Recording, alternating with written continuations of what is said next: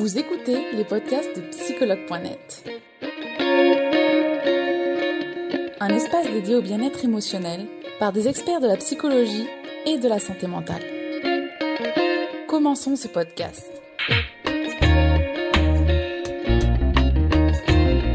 Bonsoir Perrine. Bonsoir Charlotte. Bonsoir, vous êtes magnifique. Ah, merci. J'espère que vous allez bien. Je suis ravie de vous avoir pour ce direct sur les insomnies. Bah, moi aussi, je suis ravie d'être avec vous. Alors, euh, Perrine, je vais vous laisser euh, vous présenter une petite minute à tous les utilisateurs. Alors, donc, je suis Perrine Després, je suis psychologue psychanalyste. J'ai mon cabinet dans le centre de Paris. Euh, je travaille également sur euh, des crèches et puis euh, je suis très active en fait sur Instagram où je poste. alors là, pendant le confinement et, et, le mois qui a suivi, c'était tous les jours, mais très régulièrement des articles pour analyser des questions que tout le monde peut se poser. Je donne des conseils, etc. Voilà. Donc, vous pouvez aussi rentrer en contact avec moi via Instagram. D'accord, super. Merci Perrine pour cette petite présentation. Donc aujourd'hui, on va parler un peu plus en profondeur euh, des insomnies, un sujet qui est assez, euh, dont on parle assez euh, sur psychologue.net notamment. donc déjà, pourquoi on a des insomnies?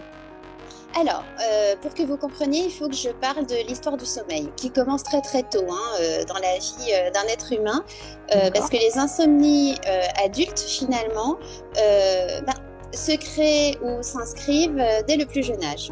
En fait, ce qui se passe, c'est que euh, dans les premiers mois de vie de tout un chacun, euh, il y a une espèce de confusion entre soi et la mère, c'est-à-dire c'est une relation fusionnelle qui va durer les six premiers mois environ. Et donc, cette relation, normalement, doit se terminer à un moment donné. Et pour, pour, pouvoir s'inscrire en tant qu'être humain qui est séparée euh, de sa maman, il faut qu'elle l'autorise aussi et euh, qu'il puisse se sentir en confiance, en confiance dans son corps seul, en confiance dans son espace. C'est comme ça que chacun se construit. Et ça passe notamment par la possibilité d'être seul dans son lit, par exemple. Donc c'est vraiment quelque chose qu'on voit dès tout petit. C'est-à-dire qu'on voit des enfants par moment qui sont dans l'incapacité euh, de pouvoir être seuls dans leur lit, qui vont avoir des rituels d'endormissement. Alors évidemment avec les parents, hein, qui, les, les parents qui eux-mêmes se disent que leur enfant n'est pas capable de s'endormir tout seul. Donc va se créer une espèce de rituel d'endormissement autour de la présence d'un adulte, euh, en général le parent, et qui souvent reste jusqu'à ce que l'enfant s'endorme. Alors qu'est-ce que ça va faire ça? Ça va faire que petit à petit, l'enfant, puis euh, le jeune ado, l'ado, bah, aura pris l'habitude finalement de s'endormir avec l'aide de quelqu'un ou en tout cas euh, pas tout seul. Donc moi, à, tous ces parents, je conseille justement, parce qu'il y en a beaucoup qui viennent me voir pour ça, de euh, permettre à leur enfant de retrouver leur solution. C'est-à-dire chacun, dès tout petit, doit trouver sa solution. Et il ne faut pas avoir peur de ce moment où, à partir d'un certain âge, 8-9 ans, et à l'adolescence, on a des difficultés d'endormissement. Presque tous les enfants ont ces difficultés. Pourquoi? Parce que à ce moment-là, arrive la question de la mort, la mort des parents et sa propre mort. Et c'est une question qui en inquiète beaucoup. Donc il y a et la séparation et la question de la mort, de sa mortalité, du fait de perdre les personnes qu'on aime, donc de se sentir seul, euh, puis sa propre mort, ça veut dire aussi qu'est-ce qu'on fait de sa vie, comment on s'inscrit dans sa vie, quel sens a la vie? En fait, c'est ces deux questions qui viennent en permanence se jouer au moment de l'endormissement. D'accord. Et ça, on le retrouve finalement adulte? Voilà, en fait, si vous voulez, c'est quelque chose qui va commencer à s'inscrire dès le plus jeune âge. Et puis l'adulte, en fait, c'est-à-dire que s'il n'a pas, durant euh, toutes euh, ses premières années de vie, s'il n'a pas euh, été habitué, s'il n'a pas trouvé sa solution pour s'endormir seul, pour faire avec des pensées inquiétantes qu'il traverse. Parce que le soir, les journées sont pas forcément toujours faciles. Hein. Mm. je veux dire, on a beau, vous avez beau être épanoui dans votre vie, etc. Il y a toujours des moments un petit peu difficiles. Donc, euh, si au moment de l'endormissement, ces pensées, vous ne savez pas quoi en faire. Il faut les étouffer parce que euh, vous avez pris l'habitude de ne pas être tout seul, que les pensées euh, inquiétantes ou angoissantes, ben, il faut les écarter, il faut les fuir, que euh, la question de la mort n'a pas été résolue parce que ça, c'est une question qui doit être accompagnée. Et ben, c'est ce qui donne à l'âge adulte des insomnies à répétition, alors qu'ils sont souvent malheureusement fuis ou en tout cas étouffés par euh, bah, des subterfuges euh, ou par euh, des somnifères ou par plein d'autres choses. Alors moi, je vais vous conseiller autre chose ce soir. D'accord, oui. Alors, oui. Allez-y, allez-y. En fait, quand donc insomnie, on appelle véritablement problématique d'insomnie quand c'est quelque chose qui se répète. C'est-à-dire que avoir des moments difficiles d'endormissement ou des nuits blanches quand vous avez des événements très douloureux dans votre vie une séparation, un deuil, euh, la perte de votre travail ou euh, des, euh, inquiétudes vis-à-vis de sujets très importants dans votre vie, c'est normal. Hein. C'est-à-dire que là, on va parler de quelque chose de transitoire qui est tout à fait normal. Et ce sont des moments qui sont en même temps très riches en réflexion. Donc, que ce soit des moments fugaces ou quelque chose qui s'est installé depuis des années, ce que je vais conseiller déjà ce soir, c'est que euh, ça signe des moments d'angoisse. Voilà ce que c'est l'insomnie, c'est qu'il y a une angoisse derrière. Alors, est-ce que c'est une angoisse de lâcher prise et de séparation? Ça veut dire que quitter le monde de la veille, euh, de veille, hein, euh, quitter l'entourage, quitter le bruit, rentrer dans un monde de silence, rentrer dans un monde, c'est vrai, qui s'apparente presque à une espèce de petite mort parce que le sommeil peut faire peur à ce niveau-là. Ben, ça peut convoquer des peurs chez plein de gens. D'accord. Donc, moi, je suis partisane, euh, vraiment en tant que thérapeute, et je le dis à tous mes patients, il ne faut pas avoir peur de l'angoisse parce qu'elle vous dit quelque chose. L'essentiel, c'est de l'analyser et non pas de la faire taire. Donc, quand ça vous arrive, écoutez ce qui se passe dans votre esprit. Alors, quand c'est douloureux, parce que souvent c'est douloureux, écrivez, essayez de respirer, mais essayez d'en faire quelque chose. Et surtout, si c'est quelque chose de récurrent, moi je vous conseille vivement d'aller en parler à quelqu'un. Parce que la thérapie, ça sert aussi à ça. Hein. Euh, c'est-à-dire que euh, c'est un des effets de la thérapie, c'est de vous permettre aussi de mieux vivre avec vous-même, de trouver du sens à votre vie.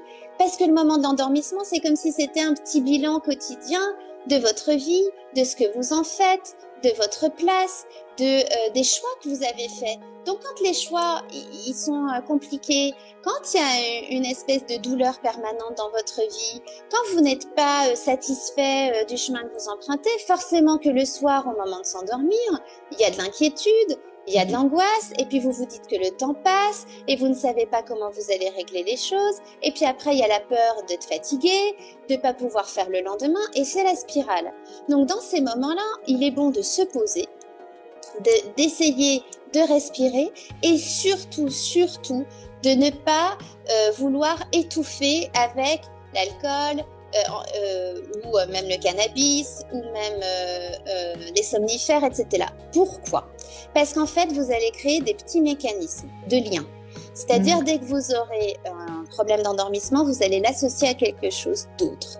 Et en thérapie, d'ailleurs, c'est ce qu'on essaie de justement de délier. Hein. C'est tous ces petits mécanismes qui se construisent parfois très tôt.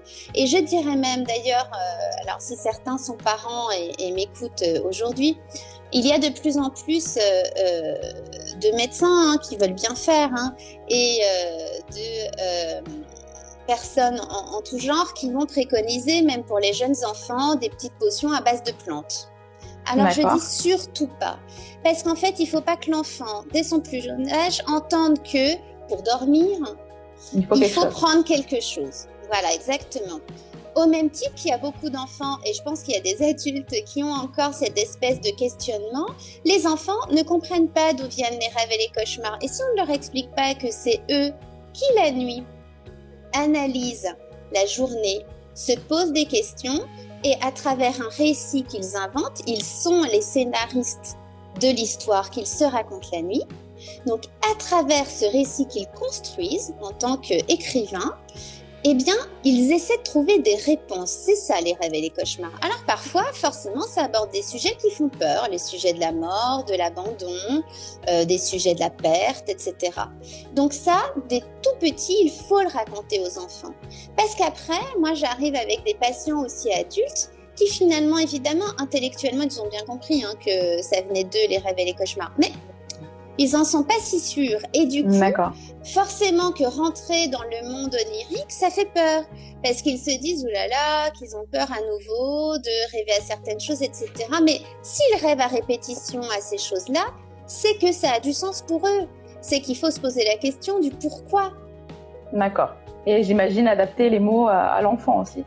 Tout à fait. Oui, alors ça, euh, pour l'enfant, il faut lui raconter que euh, bah, c'est lui qui se raconte toutes ces histoires. Et au même titre qu'il aime bien parfois écouter des histoires qui font peur, parce que les histoires qui font peur, en fait, sont des histoires qui, justement, sont basées sur des questions de la mort, de l'abandon, de la perte, de toutes les questions euh, de la jalousie, etc. Et euh, à partir de, euh, la façon dont c'est traité, c'est ça qui va leur permettre de trouver des réponses et de se construire. Donc il ne faut surtout pas fuir finalement toutes ces questions-là, mais plutôt les écouter et se dire, bon, alors, si vous avez ces questions le soir, si vous avez ces inquiétudes le soir, qu'est-ce que vous en faites? Est-ce que vous vous laissez submerger par ces inquiétudes et que finalement ça se répète chaque soir et que vous ne savez pas quoi en faire Ou alors est-ce que vous allez décider à un moment donné, justement, de venir voir un thérapeute et euh, de pouvoir en faire quelque chose de euh, ce qui vous est dit le soir dans votre lit?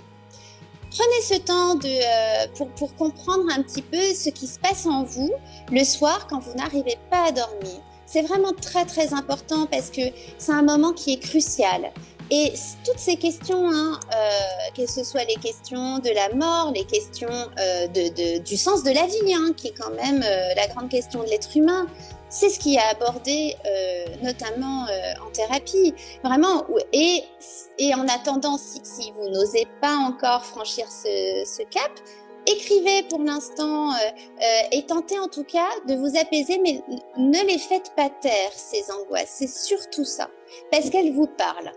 D'accord, Perrine. Du coup, euh, c'est vrai que vous nous avez parlé euh, de que l'insomnie c'était quelque chose qui se répétait, mais comment on sait vraiment qu'on fait des insomnies? Est-ce que ce sont des angoisses répétées?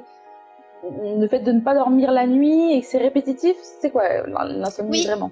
Alors, il y en a, en fait, il y a deux types. Hein. Il y a les personnes qui n'arrivent pas à s'endormir et c'est récurrent et ils le savent. Et en fait, c'est une spirale et c'est ça qui est compliqué parce que euh, avant même d'aller se coucher, ils se disent qu'ils vont avoir du mal à s'endormir. Donc il y a tout un petit rituel qui va s'instaurer d'une espèce de euh, d'enchaînement de choses qu'ils vont mettre en place pour tenter euh, bah, de dépasser cette angoisse. Donc c'est exactement la même chose finalement qu'avec une phobie. C'est-à-dire que la personne sait euh, où se situe euh, son inquiétude, en tout cas ça s'inscrit là-dessus. Euh, là par exemple sur le sommeil. Donc il y a tout un système qui commence bien avant qu'ils aillent au lit. Hein. Donc il y a quelque chose qui est mis en place. Donc là vous savez pertinemment que vous êtes dans des insomnies euh, qui durent et perdurent et sur lesquelles il est bon de s'interroger. Et puis il y a aussi les personnes qui arrivent à s'endormir mais qui se réveillent ben, au milieu de la nuit et qui après n'arrivent plus à s'endormir. Et ces personnes-là, c'est encore autre chose parce qu'elles se réveillent, tout le monde est endormi, le monde est silencieux.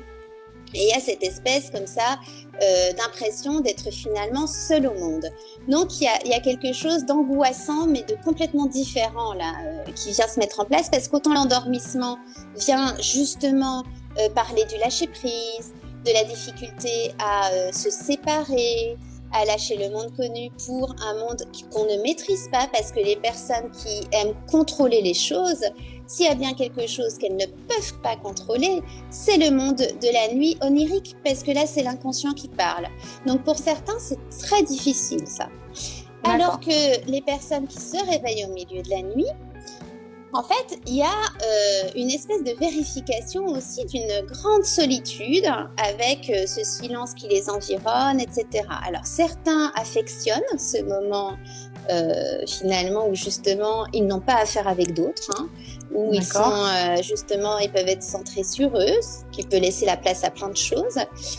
Et d'autres euh, bah, trouvent ça très angoissant et ont besoin d'y mettre du bruit, donc la télévision, la radio, euh, la lumière, etc., pour mettre de la vie. Parce que quand même, hein, de toute façon, quelle que soit euh, l'insomnie, elle a à voir avec la façon dont chacun se place dans sa vie. D'accord. Se place seul dans sa vie. Donc c'est la question de pouvoir être seul, la question de pouvoir avoir sa place, la question de qu'est-ce qu'on fait de sa vie et du coup la question de la mort, forcément. Donc c'est vraiment quelque chose qui euh, est très présent chez chacun et pour certains c'est tellement en questionnement qu'il euh, y a cette incapacité le soir à pouvoir euh, vraiment s'apaiser et profiter de ce temps. Il y a même des personnes qui ne veulent pas dormir elles se le disent pas comme ça, hein, mais inconsciemment, parce que elles veulent pas perdre du temps de vie. D'accord. il faut aussi occuper ce temps de la nuit euh, parce que c'est un petit peu la course à la vie. C'est toutes ces questions-là hein, qui sont intéressantes et, qu'il est important euh, euh, si des personnes là ce soir par exemple se retrouvent dans cette situation, écrivez ce qui vous passe par l'esprit, vos émotions et puis toutes les, toutes les pensées qui vous traversent, vos peurs. Euh, parce que de toute façon, sachez quand même que euh, c'est une problématique qui est très très fréquente. Hein, euh, D'accord. et malheureusement, en France, elle est, elle est beaucoup traitée à travers les anxiolytiques. Les médicaments, d'accord. Oui, trop. D'accord. Et comment on fait alors au quotidien pour mieux vivre ces insomnies? Donc, vous nous avez parlé que forcément les médicaments n'étaient pas la meilleure solution parce qu'on choisissait quelque chose à prendre à la place de ça. Donc ici, on va venir finalement travailler la base, le problème, la cause de ces insomnies. Oui, alors, en dehors de la thérapie, évidemment, ce que vous pouvez faire déjà, ce qui est important, c'est ce que vous vivez dans la journée. Au fond, euh, la nuit, euh, c'est une mise au repos de tout. Hein. donc, c'est un petit peu euh, le moment où justement, vous devriez pouvoir vous poser et vous reposer. Donc, si ça n'est pas possible, c'est parce que la journée, il s'est joué des choses qui sont difficiles et qui vous ont laissé encore dans une espèce d'état de suspens, de non-satisfaction. Donc la journée, c'est déjà vous interroger sur votre vie. Est-ce que la vie que vous, vous vivez, est-ce que euh, elle est celle dans laquelle vous avez envie de vous inscrire ou pas? Si c'est pas le cas, pourquoi? Euh, Donc ça, c'est des questions que vous pouvez vous poser bien avant euh, le temps du soir, dans la journée. Et le soir, préparez-vous à ce temps d'endormissement, mais différemment. C'est-à-dire que euh, il y a quand même plein de choses qui permettent de faire un sas. Moi, je conseille un sas entre le moment d'activité euh, de veille et notamment les temps d'écran, etc. De bien isoler votre chambre aussi comme euh, un endroit de repos. Donc d'éviter de transporter toutes les stimulations et sonores et visuelles dans le lit. Et vraiment, entre les deux, de marquer un sas, que ce soit par euh, des exercices de respiration que vous pouvez faire, de euh, vous, vous posez tranquillement et vous pensez à votre journée, ou vous essayez de réfléchir à qu'est-ce qui vous a plu dans la journée, qu'est-ce qui a été difficile, pourquoi, qu'est-ce que vous aimeriez changer le lendemain, et vous dire que euh, voilà, c'est tout à fait possible de pas avoir eu euh, une journée euh, qui vous a pas satisfait, que toutes les journées ne sont pas des journées forcément extraordinaires, mais qu'il y a une nouvelle journée qui va s'annoncer le lendemain. Qu'est-ce que vous avez envie de vivre, etc. En fait, c'est vous permettre progressivement de vous d'avoir une, une certaine place dans le temps présent dans votre vie et d'en faire quelque chose. D'accord. Et euh, finalement, donc on, voit qu'on peut. Est-ce qu'on peut résoudre d'ailleurs euh, les insomnies euh, par ces choses du quotidien ou est-ce qu'on est forcément obligé d'aller en thérapie? Et si... Oui, Charlotte. Et si oui, et si oui, pour vous, quel, quel, type de thérapie?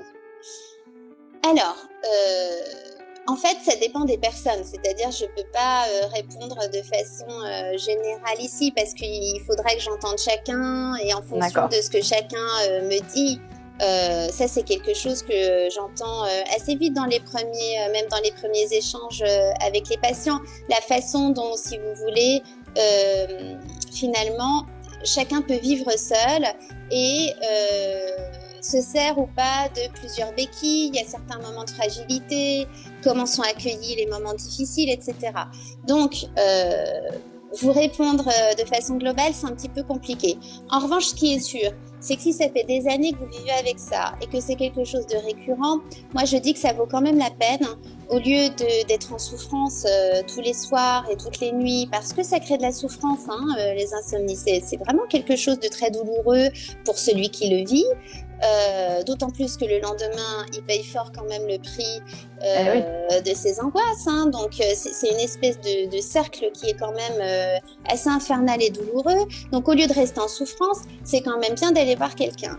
Alors, quel type de thérapie? Moi, j'ai envie de vous dire que quand même, on est censé tous accueillir tous ces questionnements-là, puisque le but de la thérapie, c'est quand même de permettre à chacun d'avoir une place dans le monde. Donc, avoir une place dans le monde, c'est vraiment pouvoir euh, permettre à cette personne qui vient nous voir de euh, s'inscrire lui seul en tant que être, s'inscrire lui au milieu d'autres, s'inscrire lui dans le monde, s'inscrire lui dans sa vie et euh, lui permettre de trouver son chemin à lui. C'est ce qu'en psychanalyse on appelle le désir. En fait, quand on dit que la psychanalyse est là pour déterminer quel est le désir de chacun, c'est vraiment ça, c'est euh, voilà, toi, tu es en vie, qu'est-ce que tu veux faire de ta vie? C'est la grande question, euh, parce que cette question, elle dépend de chacun. Personne d'autre ne peut prendre euh, cette décision, puisque c'est la responsabilité, au fond, de l'adulte, qui est une sacrée responsabilité, c'est-à-dire que le chemin que tu prends, c'est toi qui l'as choisi. Hmm. Donc, c'est ça aussi qui va créer des insomnies, c'est ce passage entre une position plus infantile finalement de s'en remettre à quelqu'un d'autre et notamment aux parents. Les parents sont censés être ceux qui choisissent pour l'enfant parce qu'ils sont censés savoir quel est le chemin euh, le plus juste. Et puis il y a un jour où euh, il y a un moment de bascule où euh, là tout à coup c'est ben, l'être qui est devenu normalement assez capable de par son jugement, euh, suffisamment éclairé pour choisir lui-même son chemin. Donc ce choix, c'est ce qui permet la liberté, mais en même temps ce choix, c'est ce qui est aussi une responsabilité. Donc c'est ce qui va entraîner parfois des inquiétudes. Donc le thérapeute justement ne doit surtout pas être celui qui va choisir à la place du patient, puisque sinon il serait le parent. Donc c'est tout l'inverse, c'est permettre justement au patient de par euh, une recherche euh, commune, de par ce que le patient va dire de lui, etc., de creuser ensemble, de questionner et de lui permettre à un moment donné d'être sûr du chemin qu'il veut prendre. C'est ça la thérapie. Et quand on est sûr du chemin qu'on veut prendre, ben c'est beaucoup plus facile de s'endormir le soir. Donc, en fait, si vous voulez, j'ai envie de vous dire que normalement, n'importe quel thérapeute doit fonctionner de cette façon-là. Après, on a tous nos outils. Moi, je suis psychanalyste. Euh, donc euh, j'ai ma façon de penser, mais après je suis une psychanalyste aussi qui euh, relance, qui n'est pas du tout mutique avec mes patients. Donc ça dépend plus, j'ai envie de dire que plus que d'une méthode, ça dépend de la personne euh, que vous allez, euh, euh, que vous allez rencontrer à ce moment-là. Mais il ne faut pas avoir peur quand on rentre dans ce type de questionnement, voilà, de, parcourir un chemin qui ne va pas durer un ou deux rendez-vous, parce que c'est quand même, vous vous êtes construit comme ça, il y a des petits mécanismes qui ont été associés, donc ça prend un petit peu de temps. Voilà, il n'y a pas de solution miracle. Euh, pour euh, du jour au lendemain euh, vous endormir comme ça très très facilement. chez l'enfant, c'est différent parce que ça dépend du parent. D'accord. donc, moi qui accompagne énormément de parents sur des problématiques de sommeil chez l'enfant, c'est quelque chose en quelques rendez-vous qui peut être tout à fait analysé et dépassé, mais parce que il s'agit vraiment de la question de la séparation. Mais à partir d'un certain âge, la question de la séparation n'est pas seul enjeu puisqu'il y a aussi la question de la mort et donc la question du choix de vie. vie. D'accord. Merci Perrine. Euh, du coup, on va regarder quand même s'il y a des questions. il reste pas beaucoup de temps, mais euh, les questions d'utilisateurs, voir s'il y en a auxquelles euh, on peut répondre et auxquelles vous n'avez déjà pas répondu. Alors, est-ce qu'on peut parler d'insomnie si une personne se réveille plusieurs fois dans la nuit, en pleine nuit? En fait, ça dépend si la personne reste éveillée ou se rendort. si la personne se rendort à chaque fois, moi je parlerai pas d'insomnie. D'accord. Euh, parce qu'en plus, euh, chacun a des cycles euh, parfois assez différents au niveau du sommeil. C'est-à-dire que, en effet, un cycle dure une heure et demie, trois heures, etc. maintenant, certaines personnes ont des temps où ils rechargent leur batterie beaucoup plus courts que d'autres. Donc, il peut y avoir des personnes qui, à chaque changement de cycle, se réveillent parce qu'ils ont un sommeil plus léger. Donc ça ne veut pas forcément dire qu'ils font des insomnies. Hein. Moi, c'est pas ça que j'appellerais insomnie. D'accord. Euh, oui, l'insomnie, c'est vraiment une impossibilité euh, à se rendormir ou à s'endormir et euh, qui, a une portée assez angoissante pour celui qui le vit. D'accord. Merci, Perrine. Mm, mm, mm. Alors, j'ai le cœur qui palpite chaque fois que je vais me coucher et donc je n'arrive pas à m'endormir, rupture douloureuse. Alors ici, est-ce qu'on peut parler du coup d'insomnie? Alors, euh, en tout cas, ce qui est sûr, c'est que justement, c'est ce dont je parlais euh, euh, tout à l'heure, c'est que là, avant même d'être dans le lit, il y a quelque chose qui est convoqué. Bah, la rupture, en effet, fait partie des événements douloureux dont je parlais tout à l'heure. La rupture, le deuil ou le changement de vie professionnelle, etc. Forcément, ça vient réveiller toute la question de la séparation initiale. La séparation initiale, hein, c'est la séparation de l'enfant avec ses parents. C'est l'enfant qui arrive à être dans son lit et plus dans la chambre des parents. C'est cette fusion qui n'est plus. C'est-à-dire que la mère est d'un côté, l'enfant est de l'autre. Donc c'est apprendre à vivre seul. Alors quand il y a euh, une rupture sentimentale, il y a le passage du nous au il, elle, euh, au je, au tu. Donc il y a vraiment quelque chose forcément qui vient euh, réveiller des inquiétudes qui sont très anciennes. Hein. Euh, ça vient reconvoquer euh, la, première question de la séparation. Alors chacun le vit différemment suivant comment cette question-là, justement, a été résolue entre la mère et l'enfant, entre l'enfant et ses parents. Des parents qui sont encore en fusion avec leur enfant et qui ont eux-mêmes du mal à se séparer euh, de leur enfant.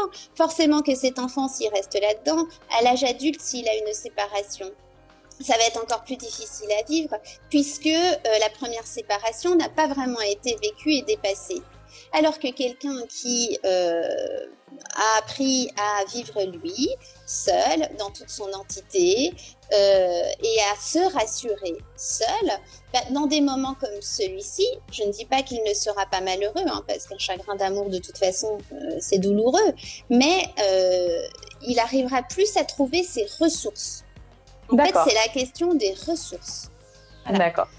Donc, euh, évidemment que dans des moments comme ça, il peut y avoir des insomnies, ce que j'appellerais passagères, transitoires. Mais elles sont toujours intéressantes parce qu'elles viennent dire beaucoup de choses quand même, hein, de euh, la façon dont chacun vit les choses. Ok. Donc finalement, c'est pas l'insomnie ici n'est pas liée à quelque chose à remettre en question dans la vie, mais plutôt à un, à un dit moment qui est arrivé. Oui, alors après, euh, si c'est quelque chose qui s'installe, là, il faut l'analyser complètement différemment. Hein. C'est-à-dire que euh, pour la personne en question, par exemple, si euh, elle n'arrive pas à dépasser ça, si elle n'arrive pas à dépasser cette rupture sentimentale, ce deuil, etc., bah là, c'est bien quand même d'appeler à l'aide et de réfléchir à ce qui se passe pour que ce soit aussi difficile. D'accord. Merci Perrine. On va faire une dernière question. Alors, intéressant ici. Euh, est-ce qu'il y a une solution pour arrêter de trop réfléchir? Alors, j'imagine qu'ici, la personne réfléchit trop, donc elle ne peut pas dormir. Oui, alors euh, ça, non. En revanche, euh, non, parce que si, si c'est une personne qui se pose beaucoup de questions dans la vie, et, et, ça, c'est quelque chose qui s'observe dès le plus jeune âge. Hein. Il y a des enfants qui sont dans une analyse permanente de ce qui les entoure. En revanche, en faire quelque chose, oui, c'est-à-dire que euh, tout dépend de la façon dont cette personne-là le vit. Si elle trouve que ses pensées sont envahissantes et qu'elle ne sait pas quoi en faire et qu'elle subit euh, ce flot de pensées, oui, c'est sûr que euh, là, c'est difficile à vivre.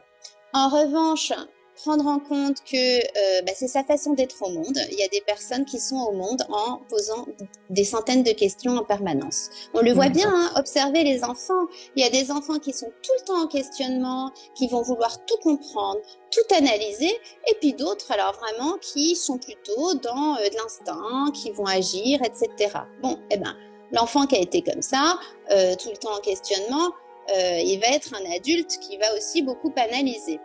Alors, bah, pour cet adulte-là, eh ben, le soir, euh, prenez ce temps quand même de la réflexion, mais en fait, vous l'inscrivez dans, votre moment, c'est-à-dire vous savez pertinemment que vous allez avoir un moment euh, de réflexion et euh, qui va vous apporter sans doute beaucoup de réponses. Et puis pour cette personne-là, comme je le disais tout à l'heure, c'est toujours bien de pouvoir écrire, parce que les personnes qui se posent énormément de questions, bah, autant en faire quelque chose, parce que en même temps, votre réflexion sur le monde est forcément intéressante. et puis après, si en revanche, ce sont des questions qui vous tétanisent et qui vous empêchent d'avancer parce que vous ne savez plus quelle direction prendre, bah, c'est là où c'est bien aussi de euh, prendre le chemin justement euh, d'un cabinet, euh, d'un thérapeute pour pouvoir mettre à profit ces questions démêler un petit peu ce qu'il en est au niveau de votre envie profonde euh, grâce au thérapeute, grâce à la thérapie. Et puis, euh, c'est ce qui permettra de donner du sens aussi euh, et une direction à toutes ces pensées. D'accord. Eh ben, je vous remercie, Perrine, d'avoir répondu à toutes ces questions, aux miennes et aux celles des utilisateurs et utilisatrices. Et je vous dis à très vite pour un prochain direct du coup sur un autre À bientôt et n'hésitez pas à me contacter euh, via mon compte Instagram ou euh, sur Google. À bientôt. Exactement. À très vite, Perrine. Au revoir. Une belle fin de soirée. Nous espérons que vous avez aimé le podcast d'aujourd'hui. Souvenez-vous que tous ces sujets sont disponibles sur notre site psychologue.net et que vous pouvez également voir la vidéo complète sur l'Instagram TV sur psychologue.net rendez-vous dans notre prochain podcast.